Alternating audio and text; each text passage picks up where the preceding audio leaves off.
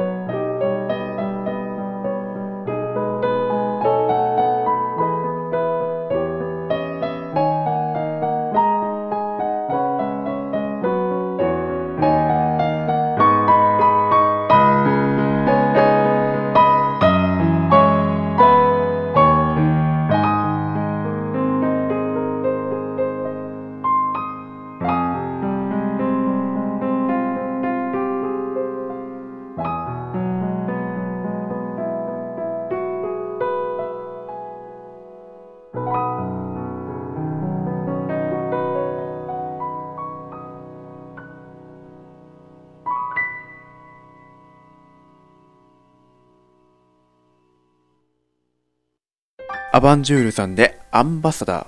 イッチャさんでエストレーダ、ソーヤさんでドリームビジョン、そして最後の一曲、オルトさんでビサイドお届けしました。